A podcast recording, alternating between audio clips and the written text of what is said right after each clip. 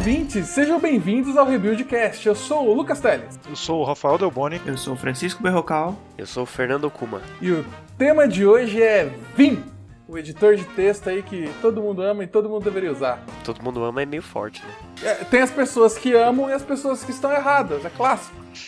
Pessoas que amam e as pessoas que deveriam amar. Ou, ou as que não conhecem ainda também. Né? Que É, isso é importante, porque se você chegou aqui e tá ouvindo esse podcast e você não sabe o que é Vim, de onde ele veio, como se alimenta, né? E a piadinha como sai dele, que provavelmente, mesmo se você conheça por cima, já deve ter ouvido, ouvido falar disso.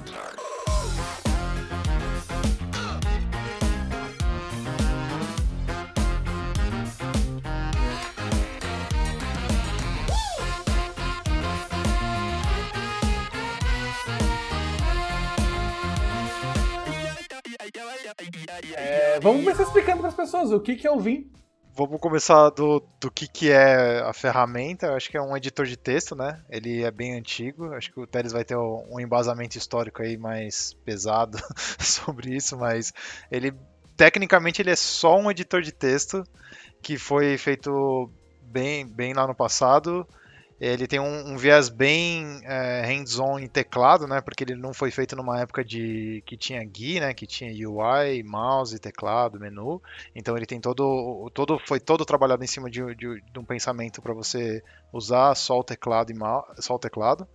E acho que é, em linhas gerais, bem gerais, é isso assim, né, Thales? Exatamente, exatamente. Mas é, eu gosto de contar a história de onde que vem o nome, principalmente o nome Vim, né? Porque quem olha fala assim, putz, Vim? Né? Que significa? Né? Vim de onde? Brincadeira, gente. É, Mas basicamente, é, há muito tempo atrás, em épocas em que nem tela de monitor existia e você tinha que imprimir o, o- o código, a linha de código que você estava editando, é, fizeram um editor de texto, afinal tinha que editar o texto, que se chamava Edge, de editor, porque a gente é muito criativo, nós programadores. E, bem, ele funcionava, né? É, era bem capado, né? É, e foi evoluído depois de um tempo. Eles, eles criaram o X. é, e o X ele ficou bem famoso, tá? Ele foi o que, por muito tempo, quando começou até as primeiras telas, eles usavam ele. É, o interessante é que, mesmo quando tinha as primeiras telas, a edição era na linha. Você não estava vendo o documento inteiro. Certo? Isso é meio louco. E, então, é, você meio que tinha que estar na linha que você tá, na- numa linha específica, fazer o comando de edição, e aí você imprimia isso numa impressora, ou agora você consegue imprimir a linha na tela para ver, né? Mas é, claramente, quando as pessoas viram que você começou a ter telas, eles falaram: beleza, vamos colocar um comando no nosso X para você conseguir visualizar o seu, o seu documento inteiro em tela. Afinal, é, tem que modernizar. E aí, tinha um comando chamado Visual. Que toda vez que você entrava num X e digitava Visual para conseguir ver o documento inteiro, ao invés de você é, apenas ter a edição da linha que você tava. E a parte boa é que o negócio ficou tão comum, afinal, era tão normal você só entrar e entrar no modo Visual que eles praticamente criaram é, uma versão que ele já entra automaticamente no modo Visual. Tá? Então você já entrava no, no, no X, ele já estava no modo Visual. E aí tem uma parte interessante que a maior parte dos comandos, se não todos, do, do X, seus futuros descendentes, é que você consegue simplificar qualquer comando com os dois primeiros caracteres dele, certo? Então ninguém escrevia Visual. As pessoas escreviam Vi, ou seja, VI, que é o nome de um editor clássico aí que muitos também conhecem, tem praticamente todo servidor Linux e Unix por aí. Então, é daí que veio o nome VI. Tá? É, e é por isso, porque é o visual. Mas bem, ele ainda é um editor bem mais simples do que o Vim. Então a galera pegou ele e falaram: vamos fazer uma versão melhor. Uma versão improved. Então Vim é de VI improved. Então Vim. Caraca! eu usei um, um tempo o VI, porque tive uma. Eu trabalhei um tempo fazendo é, distribuição Linux para aplicação embarcada, né? Então eu usava uma ferramenta que chamava Build Root, e lá você consegue escolher as coisas que você quer compilar junto com o seu Linux, né? E tinha poucas opções lá de editores de texto que você já consegue colocar, e um deles era o VI. Só que assim, eu colocava porque é o que já tava padrão lá, né? E acho que tinha o Max e o Nano. Mas eu nunca, eu nunca parei para pensar muito na da, da, onde que tinha vindo o VI. Sim, é, meu primeiro contato também foi com o VI. Provavelmente foi na época da faculdade na matéria de sistemas operacionais que eu tinha que fazer, escrever uma MBR dentro de um, de um emulador é, do QEMU, que aí tinha que escrever, o, escrever no disco a MBR, botar, e aí tava fazendo isso dentro de um Minix e tava usando VI. E na época o professor tinha falado meio que usa isso aí, velho. E eu fiquei puto, porque eu falei, por que, que esse negócio é tão difícil? Porque eu, queria, eu não queria aprender o VI, na época eu queria escrever o código. que sacanagem, velho. Coitado, velho, que sofrimento. E aí eu lembro que a gente começava a, a ficar enroscado, ele escrevia na lousa assim, ó, você aperta I, e aí você insere. Caraca, que sofrimento, velho. a sala inteira em sofrimento. Mas foi legal, foi legal, foi divertido. Né? Foi o primeiro contato que eu tive eu não posso dizer que foi muito positivo, porque na época eu não queria mexer, mas foi interessante. Caramba, que so... Nossa senhora, já é um sofrimento você aprender as coisas, ainda mais vir junto com essas coisas, velho. É, mas eu acho que a motivação disso era. Eu, é, eu, lembro que nessa aula ele tinha uma vibe muito tipo, meu, se vira. Certo? Hum. E uma grande vantagem do VI e do Vim é que ele é basicamente um editor em texto. De texto. Certo? Ao contrário do seu é, VS Code, do seu é, Sublime, que é um, um, um GUI mesmo, como, como o Rafa falou, e é uma janelinha desenhada, o Vim e o VI eles rodam em texto, então ele é um editor em texto escrito em texto, então tudo que tem lá é ASCII. E por causa disso ele é muito portável, então eu consegui rodar ele muito fácil numa máquina muito merda num Minix, ou em qualquer lugar que estiver rodando qualquer sistema operacional. É isso aí, né? Até SSH, né? Você consegue acessar aí suas configurações. Acho que muito sysadmin usa Vim é justamente por isso, né? Você consegue deixar um .files nos seus servidores, por exemplo, e aí todo o seu setup que você tem na sua máquina, você através de SSH você consegue ter, manter. E justamente por isso que você falou também, né? Como ele não é um, ele não tem uma GUI, né? Ele pode até ter uma GUI, tem umas variações que, que eles conseguem fazer um wrapper em volta, mas se você está usando a versão pura, basicamente você vai estar tá ali acessando direto o texto e isso por um canal SSH, algum canal de texto terminal serial, você consegue usar normal, né? Sim, aí o ouvinte deve estar olhando pra gente, aquele que conhece muito pouco, e tá falando, então, é, se é tudo ASCII, deve ser horrível, né? Deve ser um negócio tipo, sei lá, tela verde, você escreve os negócios lá, tipo Matrix. E eu vou te falar, não. Tem muitos vins, porque principalmente terminais modernos e computadores modernos, você consegue ter fontes que tem ícones, que é, desenham formas que parecem geométricas e tal. Então, você nem percebe que você está no editor puro texto. Né? As famosas ligatures. Eu vou deixar uns prints aqui, tanto do meu Vim quanto do do Delboni e do Chico, para vocês terem uma noção de como que fica um Vim bem configurado, que ele tem cara de um editor de texto tipo VS Code mesmo. Assim, tranquilo, tranquilo. É, o do, do Chico é até é, ele, é, não, não, vale comparar, né? É muito bonito aquele negócio. Isso é louco. Só acabei uh, configurando alguns temas e tal. Na verdade, ficou bem simples. Eu, eu, instalei muita coisa, aí fui, removi. Agora tá, acho que meu Vim. Acho que o tema tem uns 100, umas 100 linhas e, e o Vim file mesmo tem mais umas 100 linhas. Então tá bem simples. Então é bem fácil de configurar do jeito que. De, de um jeito que fica bonito, do jeito que você quer. Eu acho que bem fácil é uma palavra muito, muito forte. Acho que é bem fácil depois que você entende como funcionam as coisas, mas a gente chega lá. Exatamente. É... Concordo. No começo, acho que existe um certo atrito, certo?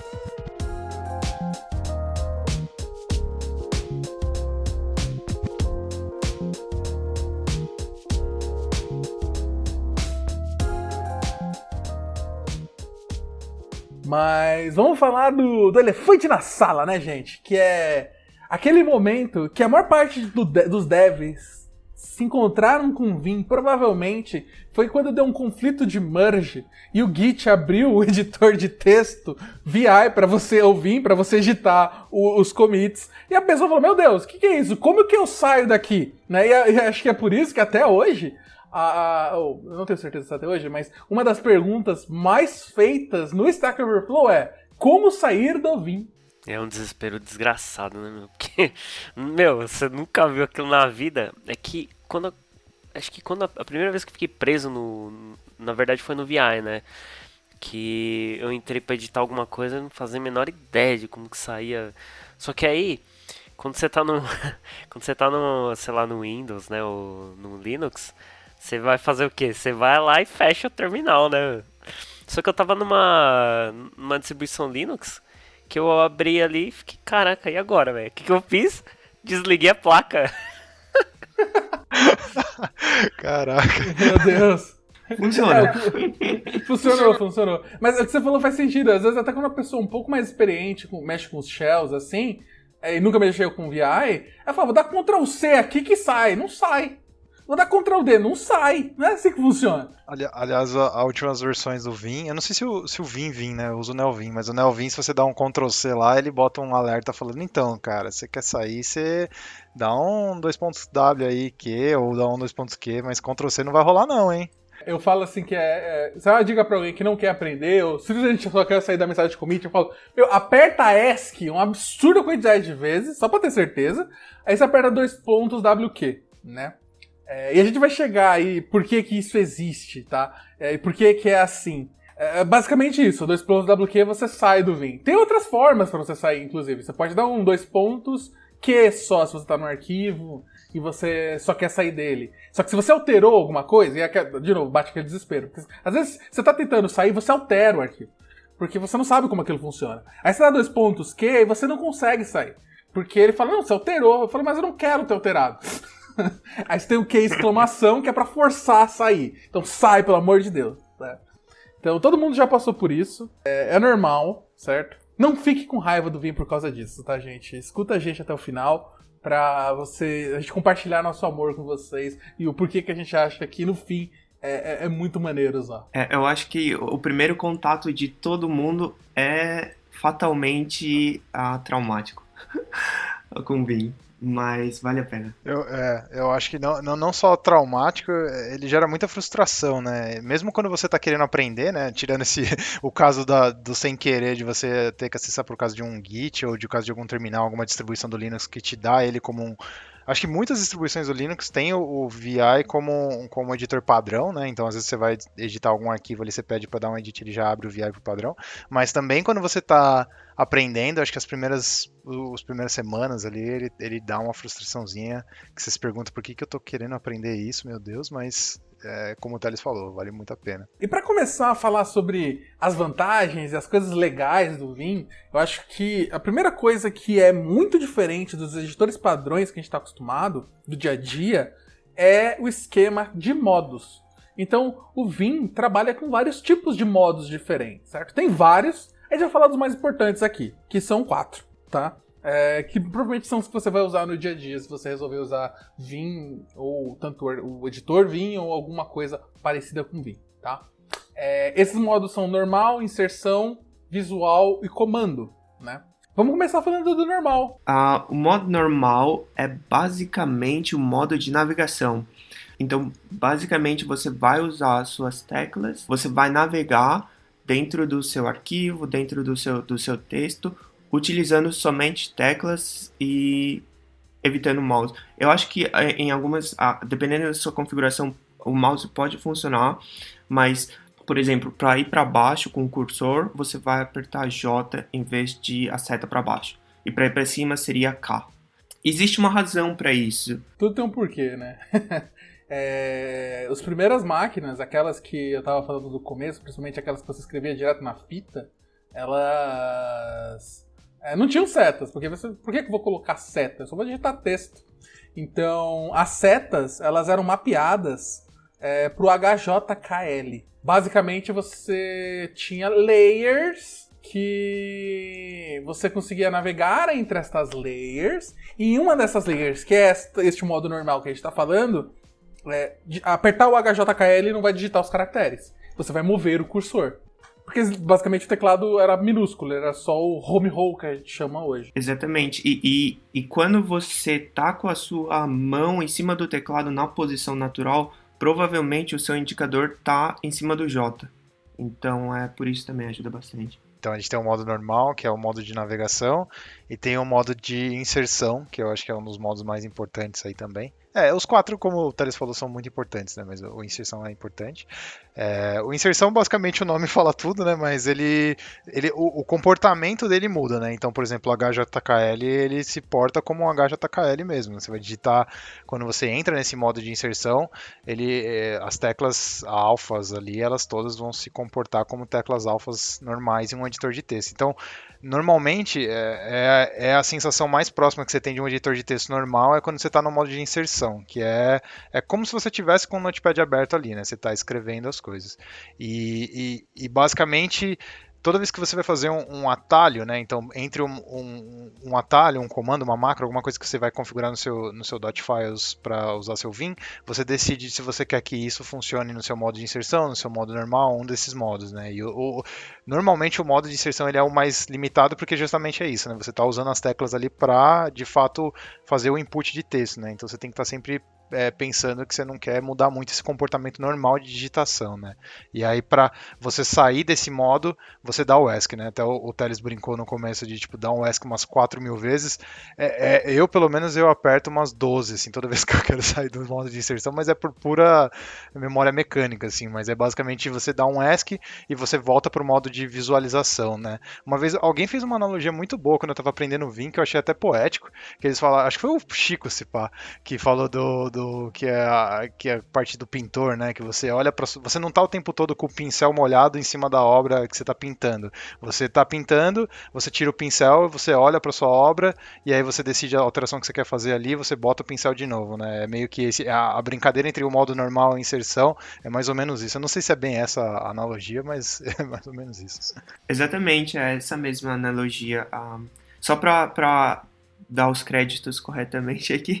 Um, o, eu, eu pode ter sido eu mesmo que te falei essa analogia, mas eu lembro, eu li essa analogia num livro chamado Practical Vim, um, do Pragmatic Programmers, e é um livro muito bom. Então, beleza, modo normal, modo de navegação. Eu gosto de falar que é o modo de escultura, certo? Você está esculpindo seu código. Você tá fazendo, tá navegando para lá e para cá, cortando os pedaços. E quando você precisa inserir alguma coisa, você vai lá e entra no modo de inserção, é um modo de texto mesmo, que eu vou digitar e vai sair texto. que é como o Rafa falou, o comportamento normal que os editores de texto têm. E qual que é o próximo modo interessante? Tem, eu vou falar do outro modo, o modo de comando, que é o que eu, eu não uso tanto, assim, acho que o que, eu, o que eu uso mais mesmo no dia a dia é o normal e o de inserção. Mas o modo de comando é muito importante porque é ali que você vai conseguir sair do Vim, né? e basicamente quando você. É, é, ele te dá a possibilidade de digitar uns comandos. Quando você dá o, o ESC lá, você consegue ver lá no. Os dois pontinhos que vai aparecer lá no finalzinho do, do Vim, né? E aí ele te dá a oportunidade de, de dar alguns comandos.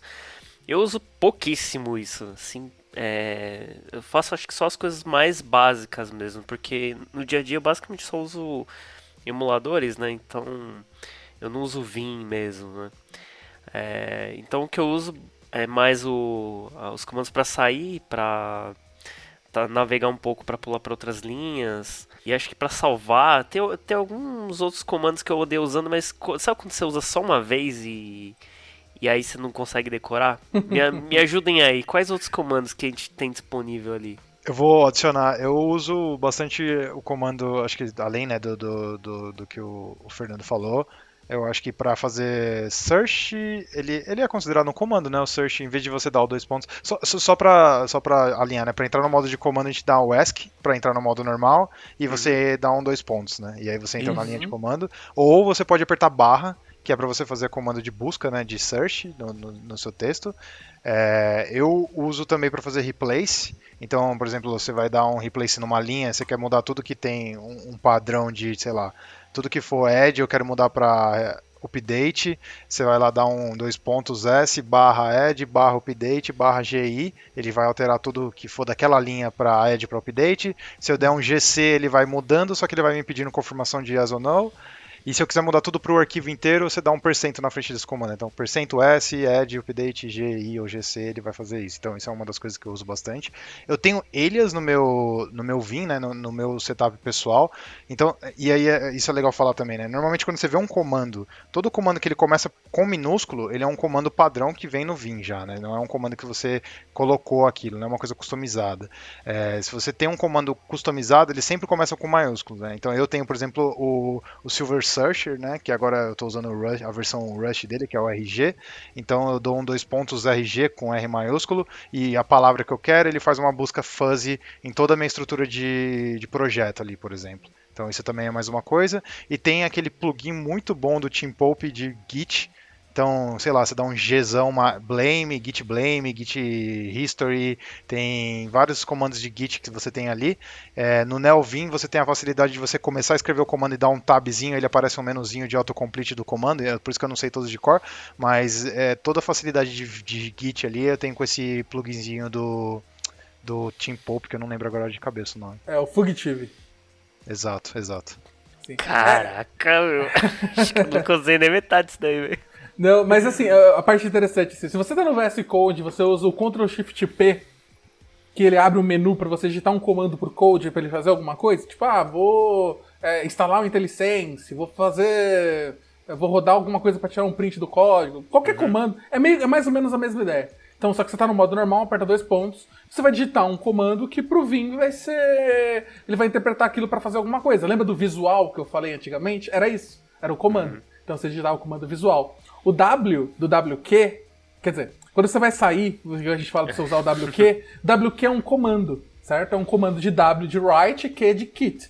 Então você vai fazer write kit. Você tem vários desses tipos de. Se eu quero abrir um arquivo, você vai fazer um comando de E. E, nome do arquivo, de edit, você vai editar aquele arquivo, certo? É, você tem os outros comandos, por exemplo, ah, eu quero quebrar minha janela, eu quero dividir minha janela. É, é, você tem um atalho, você consegue fazer isso. Tem o comando split, que vai dividir sua tela na, na, na horizontal, e tem o v-split, que vai dividir sua tela na vertical, certo? Aí você pode digitar só VS, não precisa nem digitar é, é, v-split inteiro. É, não, só vou complementar também que é uma coisa que é muito legal do, do, do modo de comando é que se, por exemplo, você está estudando. Isso é uma coisa muito comum, tá? Antes de eu começar a falar, que é você olhar o arquivo de configuração do amiguinho. Isso é, é natural. É, eu comecei aprendendo Vim, olhando, pegando um, um, arquivo de configuração pronto de alguém que eu conhecia que trabalhava comigo e usando ele como meu config e depois mudando aos poucos. E aí às vezes você está na internet, você fala, puxa, como que eu faço para por exemplo, eu quero que toda vez que eu abro um, um split, igual o Teles acabou de falar, eu quero que o, o meu cursor ele vá para o painel, por exemplo, se eu fizer um split vertical, é, eu quero que o meu cursor vá para o painel de baixo, não para o de cima, sabe? Dá para você setar isso. E aí você pode deixar isso setado no seu config e quando você for fazer um split, seu cursor sempre vai para a janela que você espera que vá. Só que você não precisa necessariamente é, alterar seu config, atualizar sua, sua, sua, configuração. No modo de comando, todos os comandos que tem no arquivo de configuração você pode executar ali também. Então você lá, vai lá, ESC dois pontos e você dá um set split below, que é exatamente isso que eu acabei de falar. Ele vai jogar seu cursor para baixo quando você fizer um split é, horizont, é, horizontal. Então tem todo esse tipo de. Todos os comandos que você vê no arquivo de configuração, todos. É, eu acho que todos os comandos praticamente todos você consegue rodar ali nesse modo de comando, que dá muito poder também. E todos têm autocomplete, tem todo esse histórico. Então ele é igual um terminal de, de, de, de Linux, né? Que você, se você apertar para cima ali, você consegue ver os últimos comandos que você rodou e tudo mais. Então você tem todas essas facilidades e você pode experimentar configurações de Vim sem precisar sair daquilo que você está fazendo. E as coisas de customização do editor também, né? Então, tipo, ah, quero alterar meu tema. Você vai pro modo comando, você vai, sei lá, lá é Color Scheme e vai falar qual é o tema que você quer usar.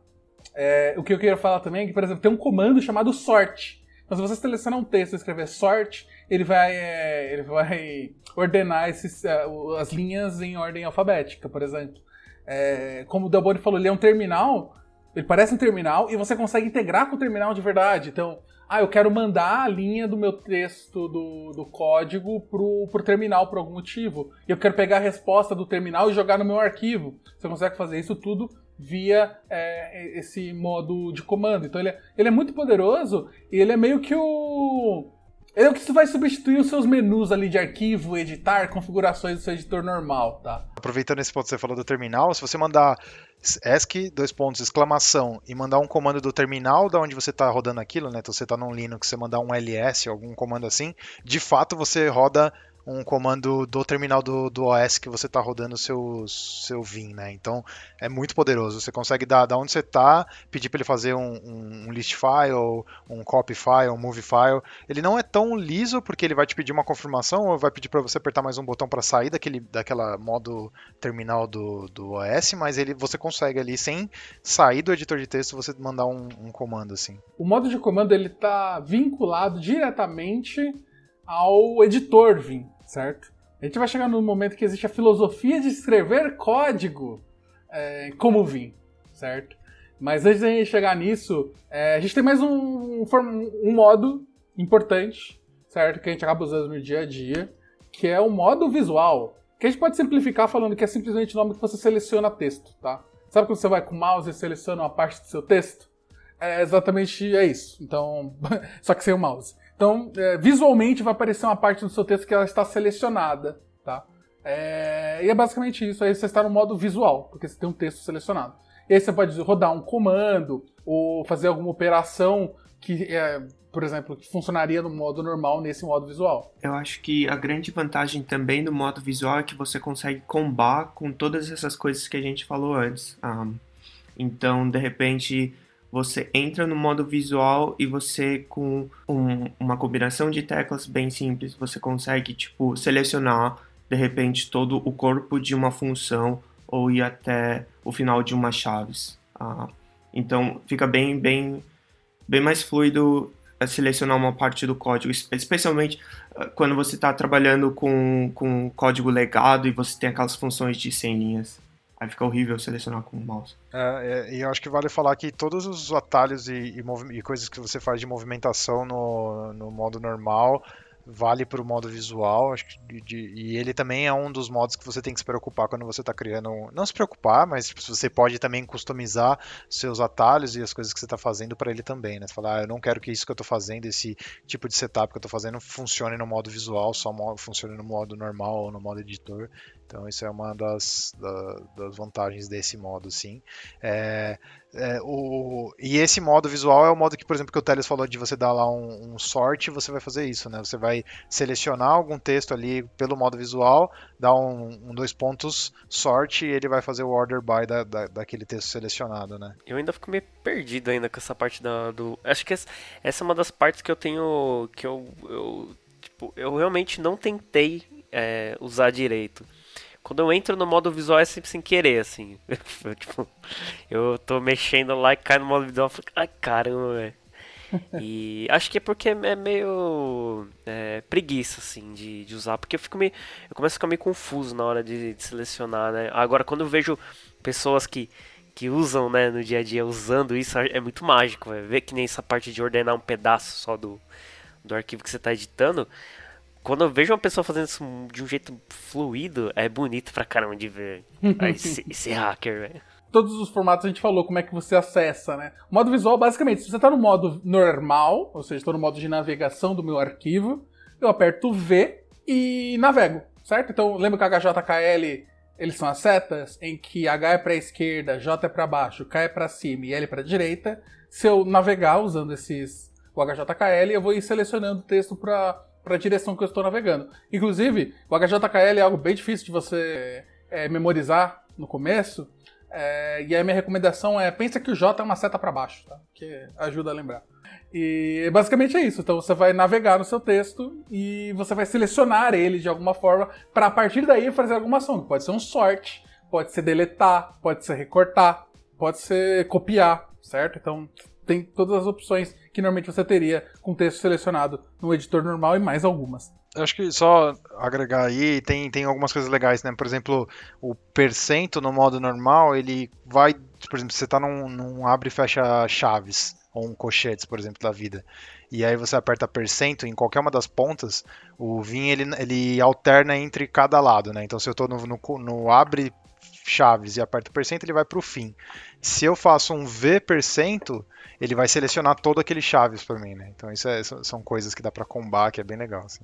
Boa, eu gosto, gostei que você falou disso, porque isso tem a ver com navegação. E a gente falou que no modo normal a gente navega para lá e para cá, mas a gente não falou como, certo? Uma pessoa normal vai olhar para falar, caraca, para navegar eu só preciso de para cima, para baixo, para esquerda, para direita, page up e page down. Para que que você precisa de todas as teclas do teclado para navegar, certo? Qual é a vantagem disso, certo? A gente tem é, no modo normal, né, que é basicamente o modo de navegação, uma quantidade absurda de formas de você conseguir andar pelo seu texto, certo? É, as mais comuns vão ser, tipo, se você apertar E, você vai pro final da próxima da, da palavra que você tá, certo? É, isso incluindo caracteres especiais, é, não incluindo caracteres especiais, então ele vai parar nos caracteres especiais. Se você apertar E maiúsculo, ou seja, Shift E, você vai pro próximo espaço daquela palavra. Então, a próxima palavra, é, levando em consideração todos os caracteres possíveis, então basicamente você vai até o próximo espaço. É, w é parecido com E, só que o W vai pro começo da próxima palavra quanto E vai pro final da próxima palavra, ou da palavra atual. Você tem o B, o B você vai pro começo da palavra. Você tem o F, por exemplo. Se eu tô numa linha, imagina que você tá numa linha do código, aí você fala ali, bem, eu quero ir até aquela vírgula. Então, se você está no começo da linha, você aperta F, vírgula, o seu cursor vai até aquela vírgula, até uma vírgula, porque você procurou. F de find, basicamente. É, o que mais você consegue fazer? Você pode apertar, por exemplo, é, cifrão para ir para o final da linha, underscore para ir para o começo da linha, você tem um nível de navegação nesse sentido muito poderoso. Certo? Tem várias opções. E você vai falar, mas isso é impossível de decorar. E, realmente, você não vai decorar. Eu acho que uma boa parte disso é memória muscular. É isso aí. E é o que o Fernando falou, né? Ele tinha um cheat list ali, que eu acho que é a forma mais é, humana de você começar para aprender isso é você ter impresso. Eu acho que todo mundo que eu conheço fez isso e é muito natural. Você imprimir, acho que é, tem acho que sites, a gente pode depois colocar os links, né? É, de cheat list onde você consegue ter ali os comandos mais comuns e mais úteis a, curto prazo, onde você deixa impresso, quando você quer brincar, é, você olha para aquele papel e, e, e, roda isso. E não tenta se preocupar em aprender tudo do começo. Pega os básicos, esses que eu falei, por exemplo, são os mais, são os principais de navegação que você vai precisar ter, certo? É, tem outros muito legais que eu uso bastante, por exemplo, que é, por exemplo, chave vai para próximo parágrafo, a próxima linha em branco. Certo? É muito mais fácil do que você ficar apertando J, K é, várias vezes. E a regra normalmente é, se você está apertando a mesma tecla três vezes para fazer um movimento, provavelmente tem uma forma melhor de você fazer isso, certo? Como o Delboni falou, se você está num brackets, qualquer tipo de bracket, tipo é, parênteses, chaves, colchete, se você apertar percentual nele, você vai pro que fecha ou no que abre, o par dele. É, e o que você estava falando, né, que nem é, a, cada, cada letra dessa está apertando, acho que o B é begin, né? O F é o find, é, o W é word, é isso? Acho que é, é, as coisas elas fazem sentido, né? É, é, alguma alguma letra ou outra que talvez não, por falta de, de letras talvez não faça tanto sentido, mas no geral a maioria delas é, é uma letra que faz algum sentido com o que ela faz, né? É, por exemplo, você dá um o F vírgula, né, que para ele poder ir até a próxima vírgula, que é o find vírgula. Acho que na hora que você começa a, a entender é, o significado de cada coisa, aí começa a ficar natural, né? Porque você, é, você começa a combinar esses comandos meio que, é, meio que intuitivamente, né? Você fala assim, ah, será que se eu apertar essa aqui, que nem né, o find e a vírgula no modo visual, por exemplo, será que vai selecionar até lá? Você começa a, a chutar e, em geral, você, na maioria das vezes você vai acabar acertando, porque é meio, meio natural, né? O jeito que você dá esses comandos.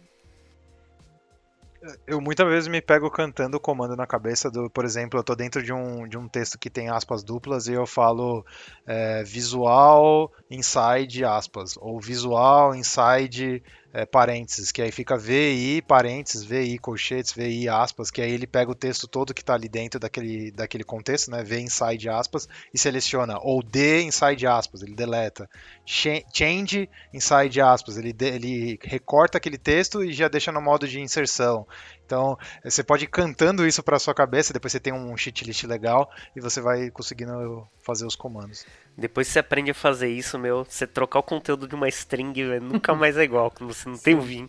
É, você fica, exatamente. meu Deus, vou ter que apagar isso tudo aqui dentro dessas aspas, velho. Mas calma, gente, a gente vai chegar nessa parte do. do... Tem, tem, tem, a parte mágica desses, que eu gosto de chamar de combos de movimentação, certo? Mas antes de chegar nisso, certo? Que já é, é um uso um pouquinho mais avançado, é, quero trazer a pessoa que está aqui, ela aprendeu a navegar ali, eu fui para a próxima palavra, para a palavra anterior, com B, E, E, E, do find ali para ir para a linha, e tá tudo bem. Os seus primeiros três meses de Vim vão ser absurdamente lentos. Você tem que ter paciência. Nada que é bom vem fácil.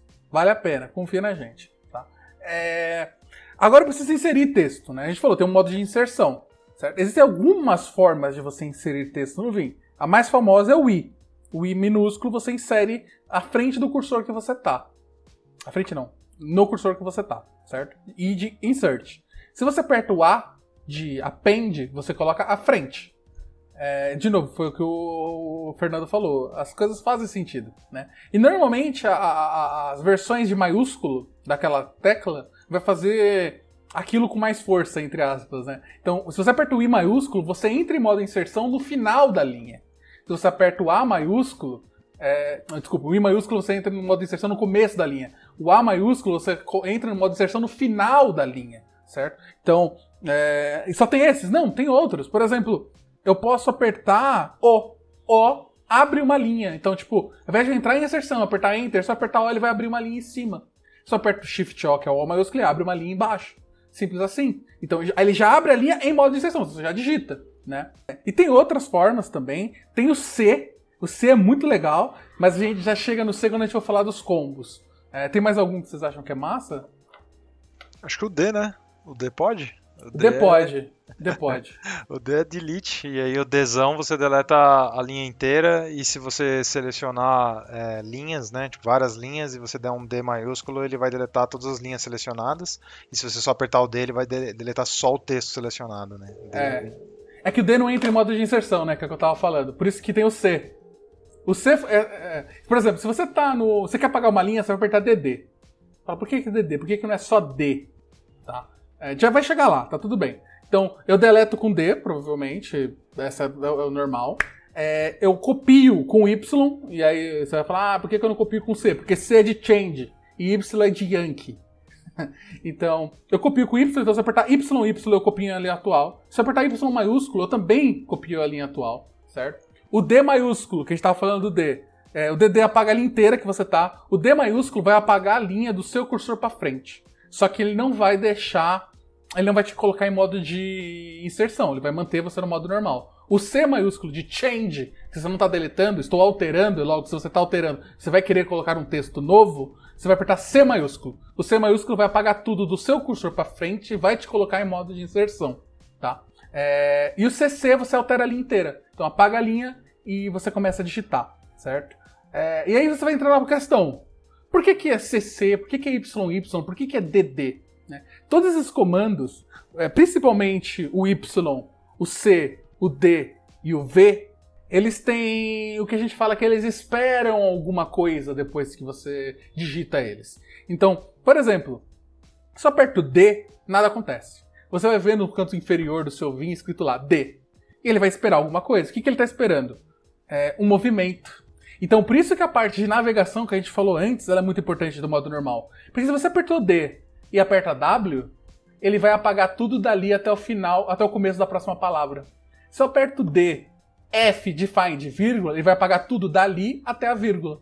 Se eu aperto é, é, D e fecha chaves, que eu falei que vai pro próximo parágrafo, ele vai apagar tudo dali até o próximo parágrafo. Então, viu como é que você combina as coisas? Então, eu estou combinando uma ação com um movimento. Isso funciona para change, então eu posso, sei lá, alterar um texto até uma vírgula, eu posso copiar até um certo lugar, e isso é muito poderoso. E é exatamente isso que eu acho que o Albuquerque estava falando de você começar a cantar algumas coisas para você se acostumar. Cara, o D maiúsculo, ele apaga da onde tá até o final da linha? Isso. Caraca, até hoje eu usava D e o cifrão lá, cara. e o C maiúsculo você já entra em modo de inserção. Ah, caraca. Viu? Você tá aprendendo o tempo todo. Você pode dar. Tipo, G maiúsculo, D maiúsculo, ele vai deletar o arquivo inteiro. Eu acho que é uma coisa assim. Tipo, você dá um. Não, calma. É. GG vai pro começo do arquivo e G maiúsculo te navega pro final do arquivo. É tipo como se fosse end, é, home e end. Então você aperta D, G maiúsculo, é, ele vai apagar tudo dali até o final do arquivo. É isso aí. Caraca, vou apagar um arquivo aqui véio, pra ver isso aí, velho. Se você aperta é, D, é, GG, significa que você apaga tudo até o começo do arquivo, da onde você tá até o começo, certo? Caraca, apagou mesmo, apagou tudo, velho. Ô, Teles, mas aí agora vem mais um comando que é útil, né? Aí você deletou o arquivo inteiro e eu quero voltar. Dou um Ctrl Z? Isso é importante, velho. Isso vai acontecer várias vezes. É, e aí, pra você voltar, você aperta U de undo. Simples assim. Então ele vai voltar pra você a sua, sua última alteração, tá? E R de redo, pra você fazer o. Como que é o Ctrl Shift Z aí, que é o pra refazer É. o que você fez. É, é importante, Ctrl R. Ctrl R vai te fazer o redo, certo? Porque o R é de replace. então, como assim de replace? Se você tá com um modo normal, aí você coloca o, o- o seu, o seu cursor em cima de um caractere, imagina que é um C, você quer colocar cedilha, você aperta R e escreve cedilha. Então ele vai alterar aquele texto sem te colocar no modo de inserção. Então é uma alteração rápida. Então não pode confundir, tem que tomar cuidado.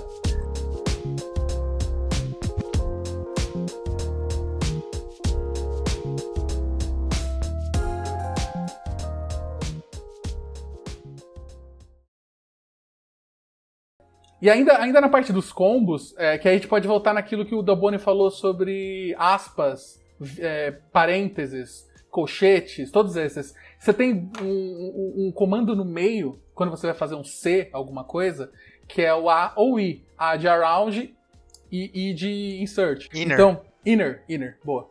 É, então, por exemplo, se você está num, num texto, numa string, e você quer alterar, que- quero apagar tudo que está dentro da minha string, aperto D, I, de inner, e coloco aspas duplas. Então ele vai alterar tudo dali dentro. Ele vai deletar tudo que está ali dentro.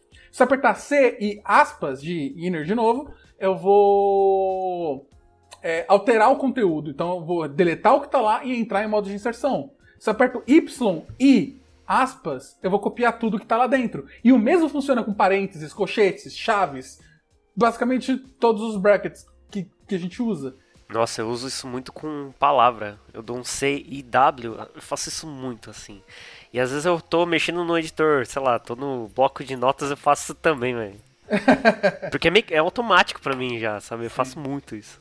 É, e aí essa parte é importante. O C e W, ou D e W, que é apagar a palavra ou alterar a palavra, eles vão. Não importa em que lugar da, da palavra você esteja, ele vai, ele vai apagar a palavra inteira e você vai começar a escrever aquilo de novo. É, é diferente você apertar, por exemplo, um DW. Porque um, um DE, por exemplo, o DE vai até o final da palavra, certo? O- se você estiver no meio da palavra e apertar DE, ele vai apagar dali até o final. Então o começo da sua palavra continua existindo. Então tem que tomar cuidado com isso. Então o, o inner word vai resolver esse problema.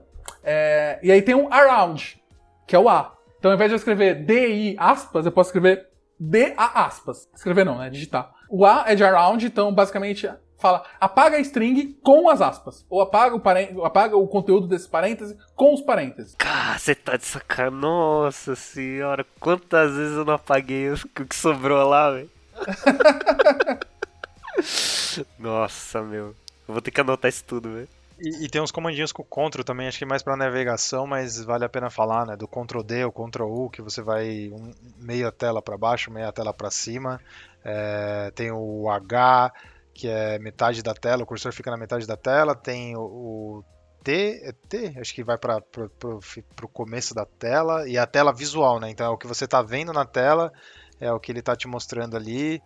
É, e tem mais o L, que ele vai pro final da tela que você tá vendo. Então, quando eu falo tela, é diferente de arquivo, né? Você tem um arquivo, que é o, sei lá, pode ter mil linhas, e tem a tela que você tá vendo. Então, se a tela que você tá vendo tem 200 linhas, quando você faz um L, ele vai pro final da tela visual que você tá ali, né? Na linha 200, por exemplo, se tiver 200 linhas.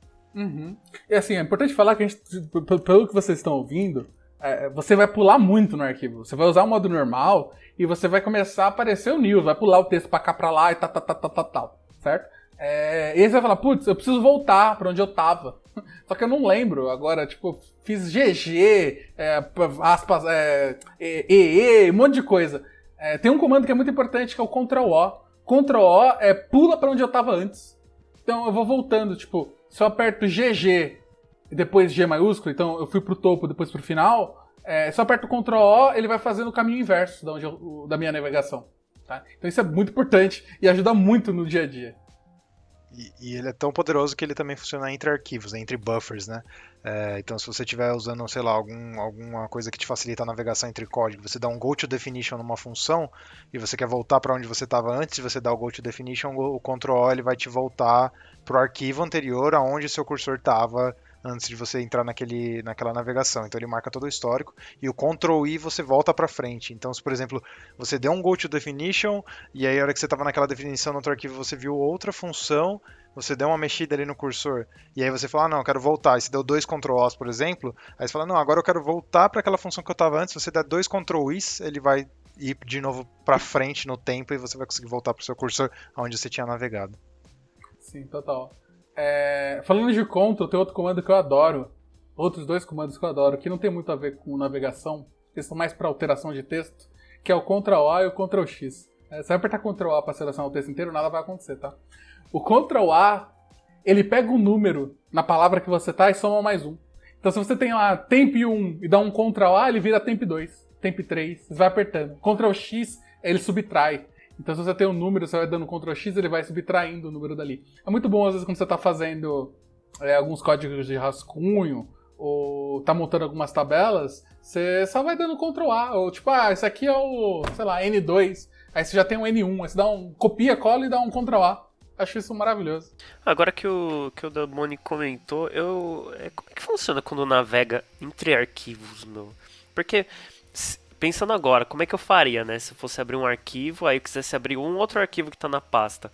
Eu provavelmente sairia desse arquivo, iria no outro e abriria ele. Eu não sei navegar de um arquivo para outro. Ele vai abrindo nos buffers, sim, né? O Chico manja bastante de buffer, ele pode falar melhor, mas você pode dar um E, dois pontos, e, e pedir para ele editar um outro arquivo, ele vai abrir esse arquivo no buffer. O Vim tem um comando que é um go file, então, se, por exemplo, se você tiver uma você está dentro de um arquivo MD. Esse arquivo MD tem um link, é um link mesmo de MD, né, que vai para um outro. Se você der um GF, ele vai dar um go to file. E, e isso funciona até com RL HTTP. Ele vai tentar carregar o. Você vai ver o HTML puro no seu vim ali. E é, ele vai abrir esse arquivo para você em outro buffer. E aí o Ctrl O e o Ctrl I, como o Teles falou, vão funcionar normal assim. Em cima do que o do que o Delboni falou, a buffer no Vim é relacionado a um arquivo, mas você tem adicionalmente uma outra feature que chama tabs. Então, basicamente, e eu acho que você também pode usar o, o, o split como um tab, né? Então, você pode ter vários buffers apontando para arquivos e você pode ter tabs que são como se fossem layouts em cima desses buffers.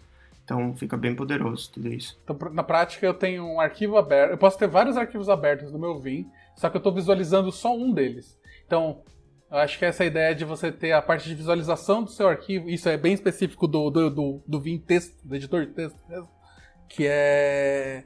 O buffer, ele é separado da forma que você visualiza o buffer. Então eu posso visualizar o buffer numa janela, numa window, certo? Quando eu faço o split, eu estou criando uma outra window, que pode estar olhando para o mesmo buffer ou não, pode estar olhando para um outro arquivo, certo?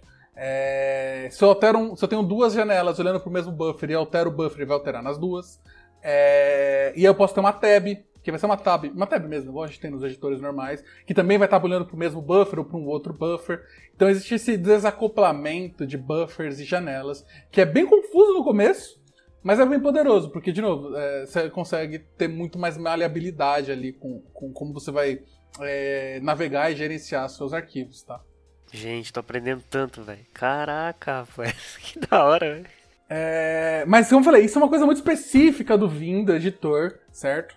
E talvez seja. A gente tá falando de tanta coisa aqui que você pode falar, meu, é muita dor para aprender isso tudo, para começar. E a gente, a gente, nem começou a falar ainda na parte de configurar o editor para sua linguagem de programação, para o seu estilo e tal. E aí a pessoa fala, putz, mas eu já tô tão feliz com o meu VS Code, com o meu Visual Studio, com o meu, sei lá, IntelliJ, o, o meu Sublime, e já tá configurado do jeito que eu gosto, mas. É, é, como é que eu poderia, por exemplo, é, usufruir dessas funcionalidades incríveis que vocês estão falando de mim de Vim, certo? Que para mim a, mais, a parte mais importante do Vim é o que a gente falou no começo, que são os modos certo? Estar no modo normal, estar no modo de inserção, estar no modo de comando, como essas coisas, a parte de combos de comandos e, e, e, e movimentações. Então, é isso que é a, a, verdadeira essência, eu acho, que é o que dá produtividade no Vim, certo?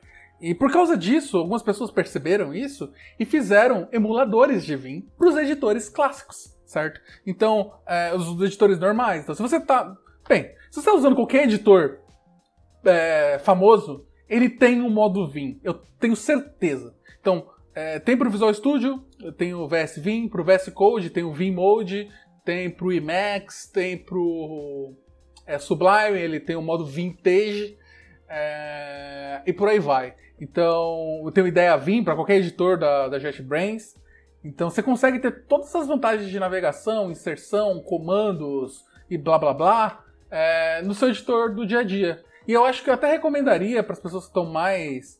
que querem aprender e estão começando a usarem desse jeito, né? Que eu acho que é o jeito que o Fernando usa. É, exatamente, o jeito capenga. Aí, aí você vai aprendendo aos poucos, mas assim, à medida que as coisas vão começando a fazer mais sentido e você vai acostumando, vai ficando tudo mais natural, né? É que no começo você tem que se concentrar bastante no que você vai fazer. Mas à medida que você vai entendendo a razão de ser cada cada um dos comandos, você vai começando a fazer isso muito natural e vai começando a chutar, falar, acho que é assim que faz, e normalmente você vai acertar. É, eu até digo, tem muita gente que eu conheço que é, é defensor e usuário efetivo de Vim e não usa o Vim, Vim, editor de texto no, no terminal, tá? Ele usa, tipo, emuladores, certo? Uso emulador de Vim até no Chrome, pra você ter noção. Então, é, é um negócio que é, resolve vários problemas, mas te deixa preso também, porque você só quer usar esse modo, porque ele é muito mais produtivo depois que você acostuma. Então, eu recomendo, tipo, se você já tem seu editor, já tem suas coisas e quer aprender o Vim para não ser, para ter menos atrito, instala no seu editor normal. Eu comecei assim também. Também usava muito o VS Vim, Visual Studio, né? Visual Studio normal mesmo, a IDE. E coloquei no VS Code. Aí eu comecei a parar de usar Sublime, Notepad++, para ser meu editor de texto rápido e comecei a usar o Vim para ser meu editor de texto rápido. Então, Vim mesmo. Então, não era para codar, era para editar as coisas aqui e ali. É, e aí eu fui aprendendo a fazer as configurações dele, até ele ficar um, um editor. Hoje eu uso o Vim como meu editor de código principal, o Vim texto, tá? É tudo bem se você não quiser. Tudo bem usar um emulador e usufruir de todas as vantagens que você vai ter dos modos de navegação, inserção e etc. É, eu acho que eu falo por todos aqui também por isso, sim. Acho que todo mundo aqui começou como, com emuladores. Não, não, tem, não tem nada de, de feio nisso. Deixa só a moto passar aqui também. Aí. É, e eu acho que também o legal do, do, dos, editor, dos emuladores é que eles têm um panic button ali, ou um panic combo. Eu lembro que no, quando eu comecei, eu comecei com Visual Studio, então eu tinha lá o, o VS vinha, não lembro qual é o nome do plugin, e aí eu lembro que Ctrl Shift F12 ele desligava. então às vezes eu tava precisando fazer alguma coisa muito rápido e como eu tava naquele momento que, que é bem é bem gera muita fricção, né, para você sair do, do, da inércia ali do, do, editor de texto normal, e às vezes eu precisava queria só fazer uma função rápida ali para chipar alguma coisa. Eu lembro muito bem que tinha como você ficar alternando entre o modo normal e o modo Vim. Isso é bem legal, assim. Então, para quem está começando, é dar esse fôlego, né, de você poder já alternar entre os modos e, e quando você está com um tempinho um pouco mais livre ou um, um, momento mais seu, você conseguir usar o Vim naquele, naquele editor que você está acostumado. Tipo, você não tem nenhuma obrigação de ir pro Vim texto, tá? É só um. Acho que a vantagem. Você consegue, de novo, tirar todas as vantagens e continuar nele até o fim. É... Conheço muita gente que, que é assim. Inclusive, tudo começou quando a pessoa estava pareando com a pessoa, ela ia no banheiro e eu instalava o emulador de Vim no, nos editores de texto dela. Aí, quando ela voltava, ela tinha que aprender. ah, fizeram isso comigo, velho. Só que não foi o Teles. foi o Moody. É o legado, eu fiz isso com o Moody.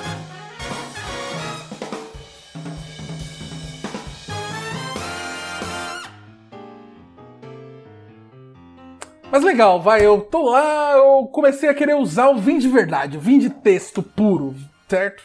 Eu quero, quero, quero ser roots, quero ser que nem o Del Bono e o Chico, certo? Pessoal hacker, certo? Como que eu faço, né? A primeira coisa que eu sei que a gente precisa lidar é com tal de Vim RC, Preciso ter um meu, meu arquivo de configuração, meu dot file. Ah, exatamente. Eu acho que o jeito mais fácil é como o Rafa falou, o Delboni falou no começo ali, é copiar de alguém que você conhece. De repente é alguém que você tem contato próximo, mas se não for também tá tudo bem. Copia de alguém. Ah, copia de mim, copia do Delboni. Se você não entender alguma coisa, manda mensagem, a gente responde. Então eu acho que esse acaba sendo o jeito mais fácil, porque é um setup que está funcionando relativamente bem para aquela linguagem que você provavelmente está desenvolvendo e, e, é um setup que você não vai precisar mudar muito inicialmente. É, e quando você fala copiar, é literalmente copiar esse tal de arquivo VIM-RC, certo? Esse dot file. Isso, exatamente.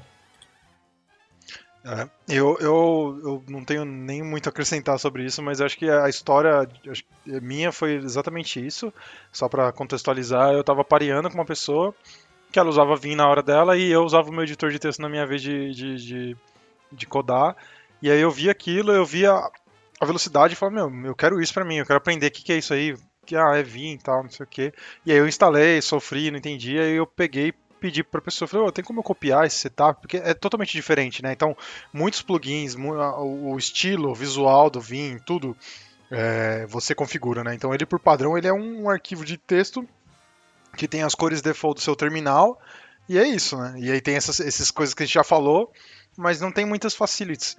E a pessoa tinha, tinha navegador de arquivo em árvore, por exemplo, como um File Explorer, tinha várias coisas, e tinha coisas é, focadas para a linguagem de programação, na época era JavaScript, então é, quando você copia, como o Chico falou, você não tem que passar por essa fricção de achar o plugin, de configurar. Você aprende aquele setup, né? Isso é tão comum, tão comum que na cena de Max, né, que é um dos grandes concorrentes, aspas, aí do Vim, é, existem packs, bundles de, de configurações de, de Max prontas. Então, por exemplo, você quer aprender Max, mas você não quer fazer toda esse, esse, é, essa fricção de começar e configurar e fazer o setup, você vai lá e baixa o Doom Max, você vai lá e baixa, tem, tem, tem, tem variações né, de Max para isso. Então, é, isso de você pegar bundles prontos para você já só começar a usar o editor já com coisas já pré-setapadas é muito comum e é, é, eu acho que é, é, a forma de começar, assim, né? E eu, eu reitero o que o Chico falou de se vocês tiverem, não tiverem com é, quem copiar um arquivo pode o meu .files inteiro, então todo o meu setup de Linux está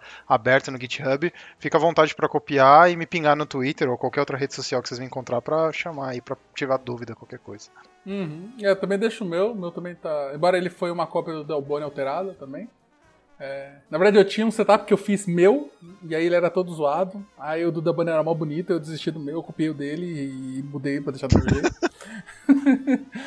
é... Eu acho que faz total sentido, tá? A forma mais fácil e que você não vai achar que você tá batendo a cara na parede. E aí vocês falaram de plugins, tá? Plugins é extremamente importante, porque plugins são o que vai adicionar features que o seu, seu editor não tem, seu Vim não tem.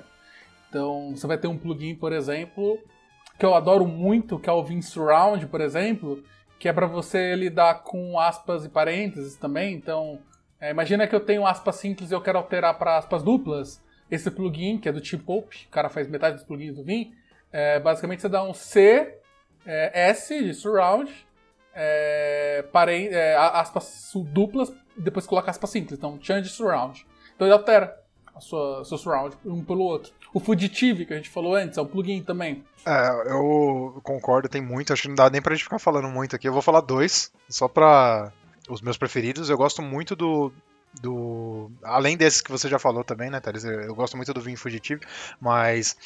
O que eu uso muito é o FZF, então o Junigun FZF, que ele faz um fuzzy search, e o legal é que você consegue setar o back-end dele, né? Então, se você tem uma ferramenta de, de, busca fuzzy de preferência, o AG, né, que é o Silver Searcher, ou o RG, você consegue fazer o config nele. Para que eu uso isso? Ele é muito. Você, eu, pelo menos, uso ele muito para deixar igual o Ctrl P do Sublime, né? Quando você está no Sublime, lá você dá o Ctrl P e vai buscar por nome de arquivo. Eu uso esse, esse FZF para isso. E também dá para você usar para fazer busca é, fuzzy dentro de arquivo também, não só pelo nome ou pela estrutura de, de diretório, mas também para fazer a busca fuzzy no, no, no arquivo inteiro. Eu falei um, né? Deixa eu falar mais um. É, o outro que eu uso muito, mas que ele vai ser substituído logo logo, a gente vai falar mais pra frente também, é o LSP, que é o Coq NVIM. Ele tem um, ele tem uma, ele meio que na época ele meio que a ideia dele era portar plugins do, do Visual Studio para dentro do Vim. é meio controverso isso, mas no fim ele tem uma feature muito boa de LSP, que é o Language Server que a gente vai falar mais à frente, e ele tem mais algumas outras coisas boas também de autocomplete, e eu uso ele muito, muito. E só mais um que o Chico vai achar controverso, mas eu gosto ainda, é o Nerd Tree, que é o de uhum. file navigation, file navigation com árvore de diretórios, que eu, eu ainda uso pra caramba, Chico, desculpa, eu sei que você não gosta. Eu também uso o Nerd Tree. Nossa, Chico, me fala aí. Não, tudo bem. Uh, cada um tem um flow, né? Uh, mas eu, eu, também comecei usando Nerdtree. Nerdtree, para quem não sabe, é, é, aquele. Ah, é igual o Rafa falou. É, basicamente é aquele, aquele File Explorer que você tem na, na esquerda, ou pode ser na direita também, onde você configurar. E ele mostra o arquivo que você tá, de repente, todas as folders do seu projeto e tudo. Eu acabo não usando muito. O que eu uso é um, é um plugin que integra com um outro cara chamado NNN, que é parecido com o Ranger. Basicamente, ele é, ele é tipo um File Explorer, uh, mas ele tem, ele tem tipo um, um, um flow que parece que você está navegando como se fosse numa interface gráfica, mas dentro do seu terminal. Então, eu, eu acabo usando mais ele por porque, porque eu acho, não sei, mais fluido o meu flow. Mas nada contra a Nerdtree. não, não conhecia, eu vou ver, vou ver, eu vou ver. Que é, se, se, você não usa o Nerdstream, você é um, um vinzeiro mais hips. É, mas você falou do LSP, né? O Cockney Vim é também um que eu uso. E aí, basicamente, o que é um LSP? O que é um Language Server Protocol, certo? Isso ajudou bastante a vida da galera aí para conseguir configurar seu, seu Vim para lidar com qualquer coisa. Então, graças, graças ao, ao LSP, para mim, hoje, é extremamente fácil de criar um, um ambiente, por exemplo, para codar Flutter, para codar Clojure, para codar JavaScript, para codar. É... Bem, praticamente qualquer linguagem, sem ter que lidar com, com, fazer um monte de configuração de plugins diferentes, certo? Muito do, do, do suporte à linguagem o LSP já dá. É isso aí, né? E o legal que é basicamente, assim, explicando um pouquinho da história, bem pouco você sabe mais que eu, mas é, é um padrão que a Microsoft decetou aí, né? E o Language Server é basicamente isso. Você tem um servidor que está conectado ali, que ele está fazendo uma análise estática dos arquivos que você está ali da solução, da linguagem de programação que você está usando.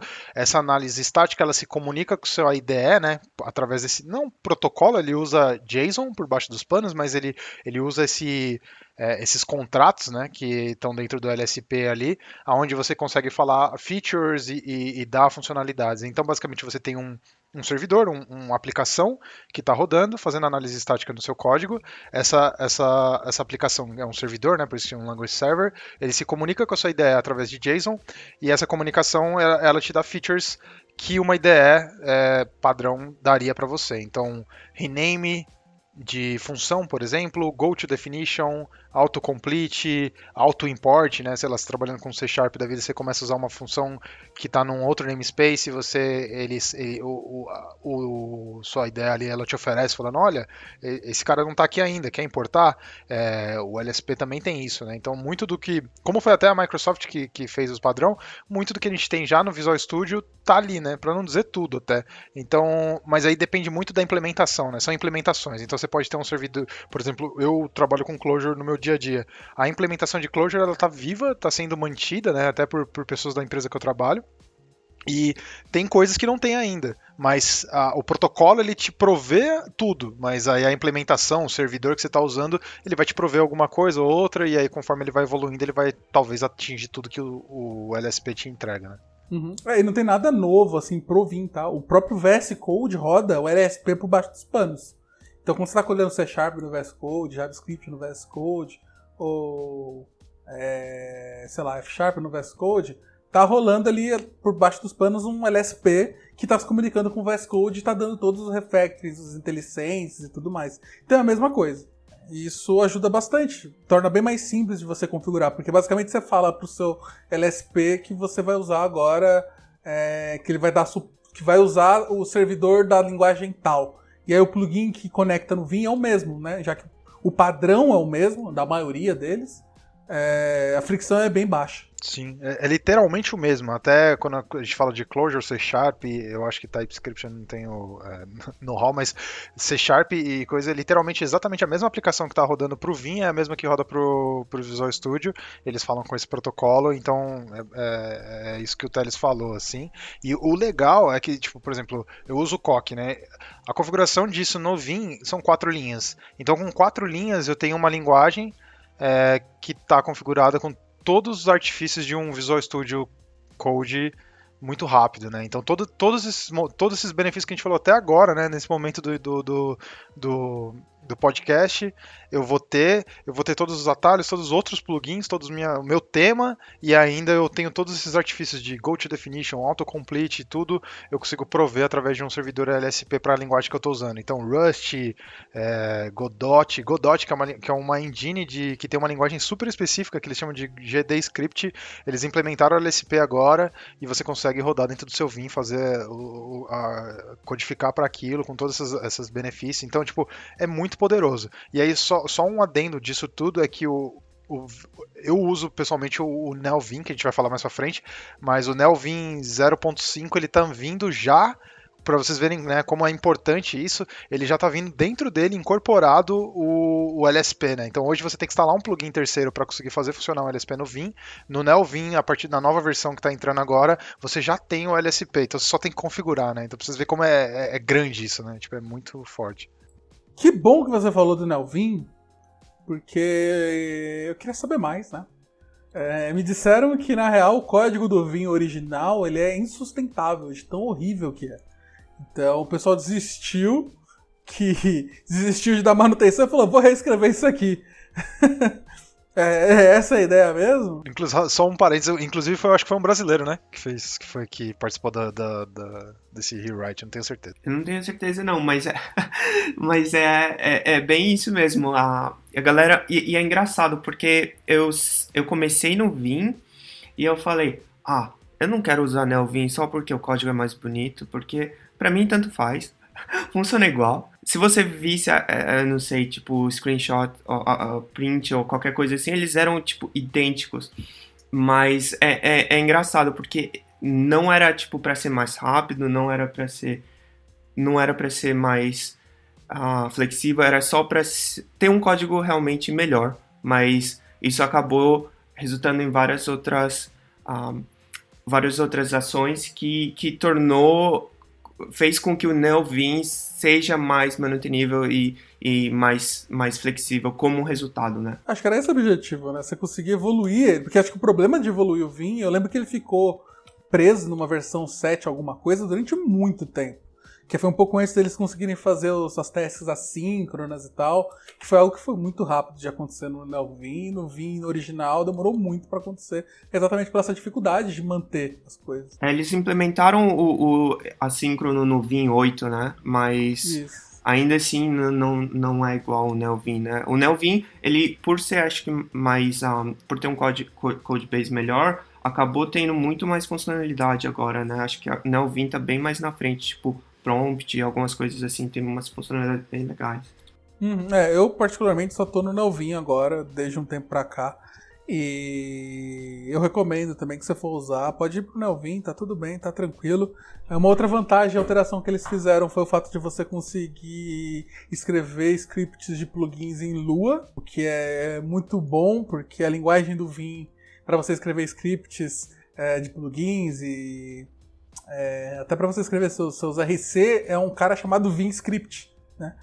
Que é questionavelmente muito horrendo mas o fato de você poder escrever plugins com Lua foi também uma vantagem bem grande. Sim, é, não, não, não só é, ser mais rápido, como a sintaxe fazer sentido, e você ter também plugins, né, até um LSP talvez ali para Lua, mas você conseguir ter um, algo que te ajude a, a, escrever seus arquivos de configuração, plugins e tudo mais dentro do, do Neovin, né. Eu acho que foi muito legal ver que o Neovin ele começou com a premissa de correr atrás do Vim, né, de, de ter todas as as funcionalidades do Vim e hoje eu vejo muito o contrário, no sentido de que ah, lançamos o float window, aí o Vim está indo para tentar fazer algo parecido com float window ou emular aquilo, ou como o Chico falou, né, de, de tem, sempre tem alguma funcionalidade que o que o, o lança que que o Vim tá vindo. Daqui a pouco vai sair o LSP para Vim, talvez, não sei, mas é, eu tenho essa sensação hoje, assim. E, e, só mais um ponto sobre esse que o Teles falou do, do Lua, que é muito legal é que como ele, é, ele roda né, o, o, a Virtual Machine do Lua ali, ele te expõe a, as coisas do Lua, você não necessariamente precisa usar Lua, mas você pode usar qualquer linguagem que transpila para Lua, inclusive é, Fennel, que é Lisp em Lua. Então, tipo, por exemplo, hoje o plugin de Clojure que eu uso, ele é escrito em Fennel, que é bem parecido com Clojure. Então, a gente tem um plugin escrito em Lisp dentro do Vim, né? Que era uma das grandes é, benefícios que, que, a, galera do, do Emacs fala que, ah, para quem usa alguma linguagem que já é Lisp ou que já está usando Clojure ou Lisp em si, você consegue escrever seus arquivos de configuração ou seus plugins em Lisp, né? Então, com o NeoVim e, e essa exposição do, do, do, do, Lua, né? Você consegue ter algo como Fennel ou qualquer outra coisa que transpile para Lua para você fazer o seu setup e as suas configurações ou plugins ali. Eu acho que é isso, então, gente. O NeoVim, eu considero que é a versão moderna do Vim é tanto que eu já mapeei o, o comando vim para nvim automaticamente para mim já. Nem, nem, nem penso mais nisso. É isso aí, eu também. Primeira coisa que eu faço quando você faz um setup clean de Linux é fazer esse remap aí de nvim para vim, de vim para nvim, é isso aí. Eu acho que agora o, o, o papo que eu quero ter com vocês, e eu até fiquei sabendo que o Dalboni tem um texto gigantesco sobre o porquê que ele usa vinho, ou por que usamos vinho no final das contas, certo? Se tudo que a gente disse até agora já não foi o suficiente. Quer decorrer um pouco mais pra gente? É, não é um texto, na verdade foi um, um PM, acho que da minha empresa, que ele perguntou, acho que fez uma, uma pergunta honesta, do tipo, ah, mas por que, que vocês usam né, uma, uma coisa que é meio que fadada como antiga, né, taxada como antiga, ou um, um vinho que é tão difícil de mexer aos olhos de pessoas que não conhecem, né? É, eu acho que assim, tem muitos motivos. Eu acho que esse podcast, e tem outros podcasts, e, e, tudo que você lê, vai ficar bem mais fácil de entender dos motivos que as pessoas usam Vim ainda hoje, né? Um editor dos anos 70. Mas, para mim, pessoalmente, eu acho que eu uso muito Linux e Unix na, no, meu, no, no, meu dia a dia, então muito do, dos atalhos, muitos desses modos, você tem isso já em vários programas que eles tentavam já emular isso. E até mesmo eu uso como Windows Manager do, do, do Linux que eu uso é, o i3, então muitos do, dos atalhos, das coisas que eu configuro ou já vem pré-configurados são meio que Vim-like ou Vim-based. Então isso é um dos motivos. Então eu tenho um setup meio que todos esses atalhos, HJKL, alguns comandos busca, replace. Eu tenho isso em vários ambientes, não só no meu editor de texto. Então essa, essa filosofia. Outra coisa que eu gosto muito do Vim é, é, justamente o fato dele não ter sido feito em orientação a GUI, né? Ele não foi feito pensando no mouse, o que acaba sendo muito performático. É, pode parecer bobo o que eu vou falar agora, mas o, o ato de você tirar a mão do seu teclado para pegar no, no mouse e clicar num botão e, e, voltar a clicar no seu código e, e, continuar escrevendo, no dia a dia você vai fazendo e você fala, ah, não, não tem nada a ver isso que o Debone está falando, mas quando você entra num flow é, num, e você tem um workflow dentro do Vim tão completo, o ato de você tirar a mão do seu teclado é extremamente lento. Para mim é muito lento. E aí a gente começa a entrar em outras discussões mais, mais profundas, que acho que o, Vinha, o Chico pode até falar melhor que eu, mas o ato de seu teclado ser grande e você ter que te posicionar sua mão diferente acaba sendo muito lento. Então assim, isso são coisas que eu só tenho, que, que eu só tenho não, né? Mas que o Vim ele me provê de graça. Eu não preciso me preocupar nisso quando eu estou fazendo um setup dentro do Vim, né? Então, é, como ele é todo orientado à, minha mão ali, a, a, teclas, né? Então, o combo, aquela coisa que o, que o Chico, acho que o Fernando falou também de combar coisas, é, é muito, muito seamless, né? Tipo, é muito liso, assim, para você ir trabalhando. E aí o último ponto, assim, não vou ficar, eu posso ficar aqui horas só falando porque que eu uso Vim, mas é, um, um, ponto que eu gosto muito também é justamente isso que a gente estava falando de extensibilidade, né? Então a gente tem, eu consigo levar exatamente o mesmo workflow que eu tenho para Clojure para um projeto é, C Sharp, para um projeto Rust, para um projeto de TypeScript. Então eu não preciso mudar nada no meu workflow. Exatamente as mesmas teclas que eu decorei, ou os mesmos movimentos de, de fluxo que eu tenho para qualquer linguagem, eu consigo configurar, né? Se já não está pré-configurado, eu consigo deixar igual. Então isso é muito, para mim, assim, pessoalmente, eu acho muito poderoso. Eu não ter que ter essa fricção de eu vou aprender uma linguagem nova, ah, mas qual é a IDE, ou qual é o editor melhor para mexer em Rush agora, alguma coisa nesse sentido, né? Eu ter essa extensibilidade da, da, do, do meu workflow para isso, assim, é, é, é, muito poderoso. Esse foi o Vim Manifesto. o programa, eu tô tentando aprender o Vim para tentar ser igual o Delboni, mano. Essa é a minha motivação. Que isso, gente. eu, eu concordo 100% com o Delboni. Acho que se eu puder só adicionar alguma coisa, é extremamente leve também. Então, eu comparo, eu comparo, eu, eu desenvolvo bastante em JavaScript e TypeScript, é o que eu desenvolvo diariamente. E a maioria das pessoas um, na minha empresa usam ou VS Code, ou Sublime, ou WebStorm. E assim, é, a gente, a rapidez com que arquivos são carregados, com que projetos são carregados, LSP, ah, dentro do Vim, acho que não tem comparação. É, eu tinha falado. É, não, eu falei brincando, mas não é bem brincando, né? Assim, é, eu vejo o quanto a, o pessoal que usa o Vim é produtivo. Eu vejo como. Que nem eu tava perguntando, né? Sobre navegar entre os arquivos, porque são coisas que eu é, não cheguei ainda, mas quando eu vejo o pessoal, por exemplo, fazendo os splits da tela, navegando de uma, um arquivo para outro, é, editando as coisas de um jeito muito mais fluido, é, eu tenho vontade de chegar ali. Eu sei que ainda tem bastante coisa para ir treinando, para ir aprendendo, uhum. mas é, é, muito natural, né? À medida que você vai acostumando com os comandos, vai ficando cada vez mais é, divertido. Mas o meu maior motivador é o, a filosofia, que foi o que eu disse, né? Poder usar os modos de navegação e edição. Acho que para mim é, um, é o porquê que eu uso o Vim em tudo. E eu tô falando não necessariamente usar o editor Vim, mas sei lá, usar o Vim no VS Code, no, na, na IDE que seja, em qualquer lugar. O Vmode, é, né? O Vmode. Vmode vai em qualquer lugar. No Chrome. Como isso funciona? É mágico. Instala aí, Vimeo, por exemplo. É bem legal. É, então, eu acho que é muito performático. Eu diria que é, aumenta muito a velocidade de edição e como lidar com o texto, com a edição de código. Tá? É tanto que eu já tive várias. É, por exemplo, no próprio Moody, ele falou que uma vez ele estava muito. Ele estava preso num lugar que não tinha como ele colocar o mouse e tal, e ele conseguiu codar de boa usando o Vim. Tipo, porque você não precisa de mouse, você, precisa, você consegue ficar ali, tranquilo, e editar o código sem, sem, sem barreiras, sabe? É, o mouse é uma barreira, né? Você não é um programador pior porque você programa com mouse, mas é tipo usar uma ferramenta melhor para fazer aquilo que a gente faz, né? Tipo, você não vai ser o melhor programador, você não vai ser o melhor pintor porque você tem um, um pincel melhor. Mas se você tem um pincel melhor, provavelmente você, e você já é um bom pintor, ou você está aprendendo a pintar, você vai ter um resultado um pouco melhor ali, ou pelo menos um conforto maior só para adicionar tudo isso, e, e, eu, eu acho que vinha tipo droga, assim, quando você começa quando você começa tipo a combar e, e conseguir editar com, com, com uma certa fluidez, você quer replicar isso em todo o setup que você tem. Então você vai instalar um plugin que emula Vim no, no, no Chrome, no Firefox, e você até traz isso para dentro do SEO com com o i3, que nem o, o Delboni falou.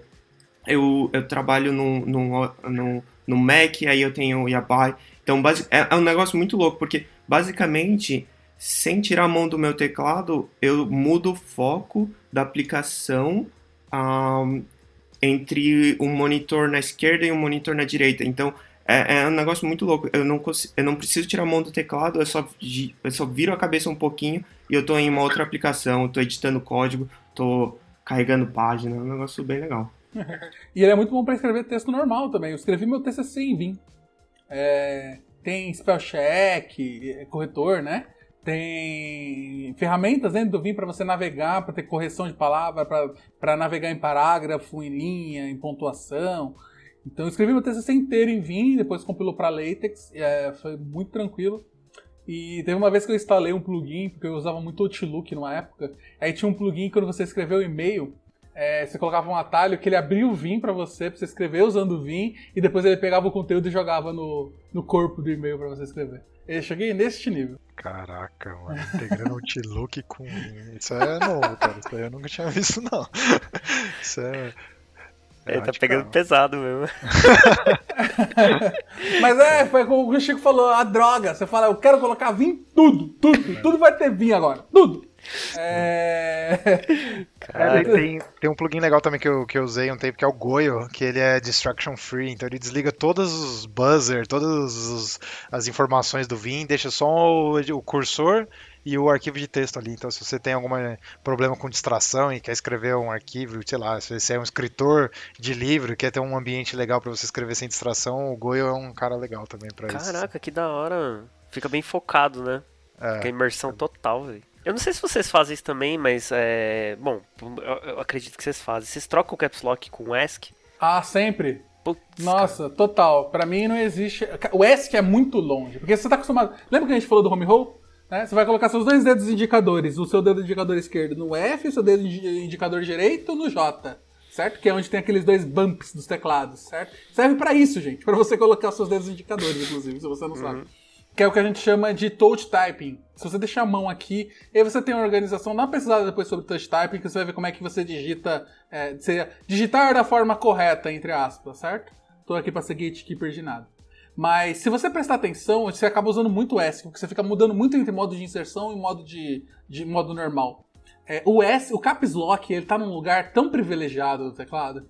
Ele tá do lado do A, no seu dedinho miudinho. É tão fácil de acessar, certo? E quantas vezes você usa o Caps Lock por dia, certo? Se usar uma é muito. Eu não usava.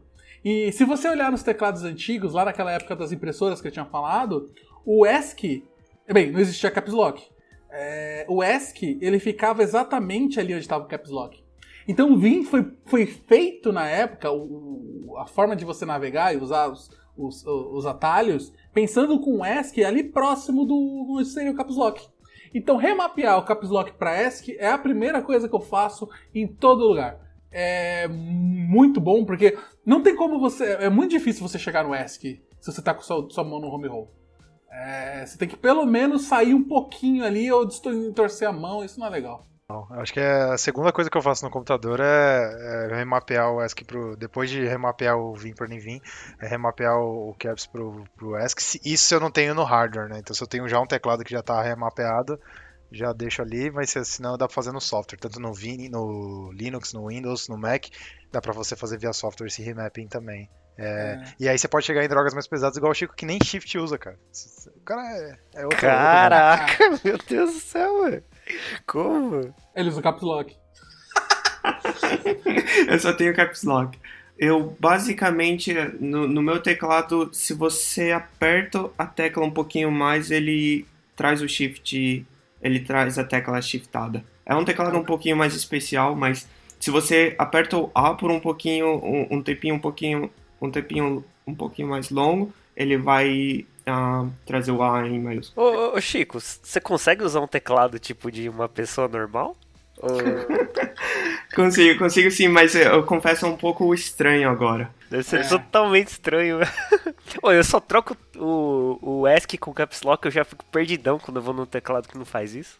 Ah, não, eu faço isso total. Eu começo a digitar parecendo que eu tô rindo, né? Maiúsculo, minúsculo, maiúsculo, minúsculo. Eita, não, pera.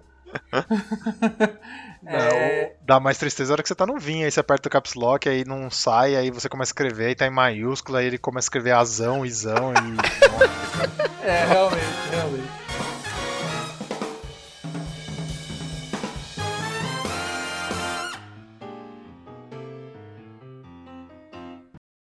Mas, então, pessoas, acho que a gente conseguiu convencer aí a galera a, a- provavelmente a pelo menos tentar olhar é, e a gente conseguiu mostrar por que a gente gosta tanto de vinho. Mas pra pessoa que tá começando, o que, que vocês dão de dica pra ela aprender? Eu posso, posso começar.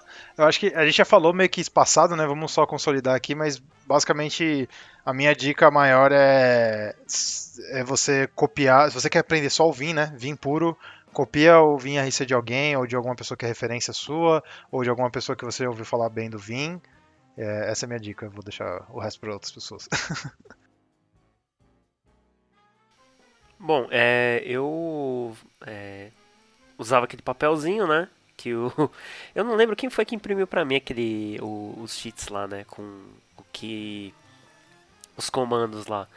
É, isso era muito útil. Aí ficava do lado ali do meu teclado ali para poder lembrar o tempo todo, né? E, e fazendo devagarzinho.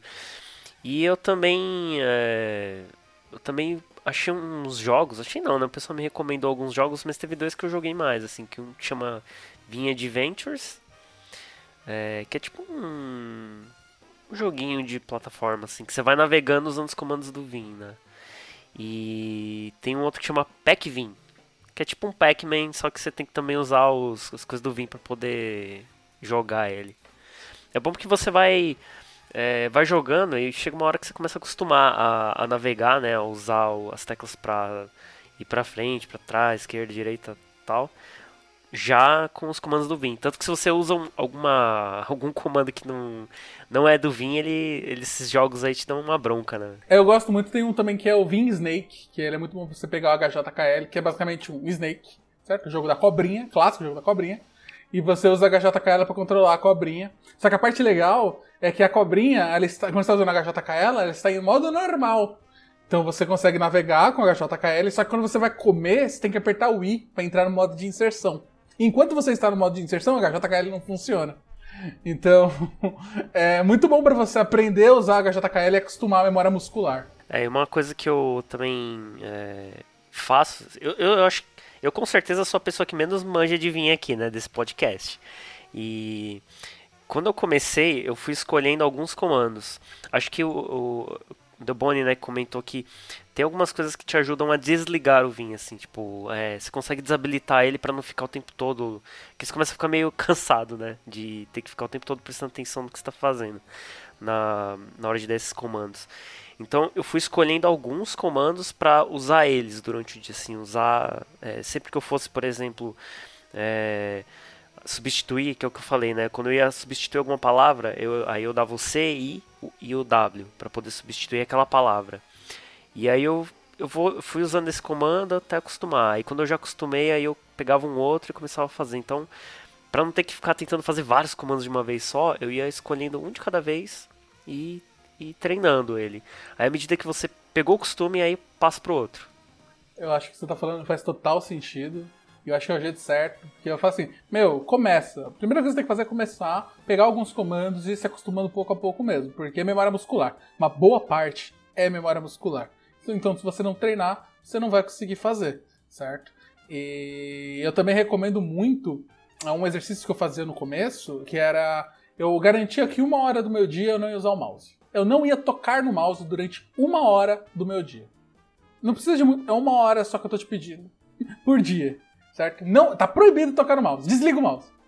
É, vai te ajudar bastante a você tirar um pouco dos vícios do mouse ali, que acaba tendo, né, quando a gente tá acostumado. Um, uma coisa que me ajudou muito no começo um, foi usar flashcard. Uh, então, basicamente, eu, eu tinha uma argolinha e aí eu tinha vários cardzinhos que eu cortei mesmo. E aí na frente tinha um, o, o, o que eu queria fazer e atrás tinha o comando. Então tinha tipo cortar, a, a mudar a, a, palavra quando o cursor está no meio da palavra. E aí eu, eu tinha que responder isso mentalmente e eu virava o card para ver se acertava. E, e, eu, eu lia muito esse card quando eu ia pro trabalho e quando eu voltava do trabalho no trem. E era um negócio bem tranquilo, porque eu ia ouvindo música e ia tentando só uh, responder os cards e, e, depois de acho que uma semana já tava, já tava tendo que trocar os cards porque eu sabia que Eu tenho só mais um ponto, acho que isso é para qualquer coisa que a gente está aprendendo na vida, que é muito importante a gente ter paciência e respeitar os seus limites e saber que a gente é humano e que a gente tem esse, esse tempo de a, a, a se adaptar a alguma coisa nova, né? É, é bonito a gente ver todo mundo falando, pô, eu uso, eu faço, eu sou super performático, e aí a gente vai bater de frente e a gente fala, pô, mas por que, que eu não consigo, né? Eu acho que todo mundo tem uma história triste por trás, né? Uma, uma história de, de fricção, uma história de, de, de, de, aprendizado. Eu deixo aqui, eu, eu demorei justamente, acho que para atingir a mesma velocidade que eu tinha no editor de texto que eu já estava acostumado, quase um ano, assim, sem brincar.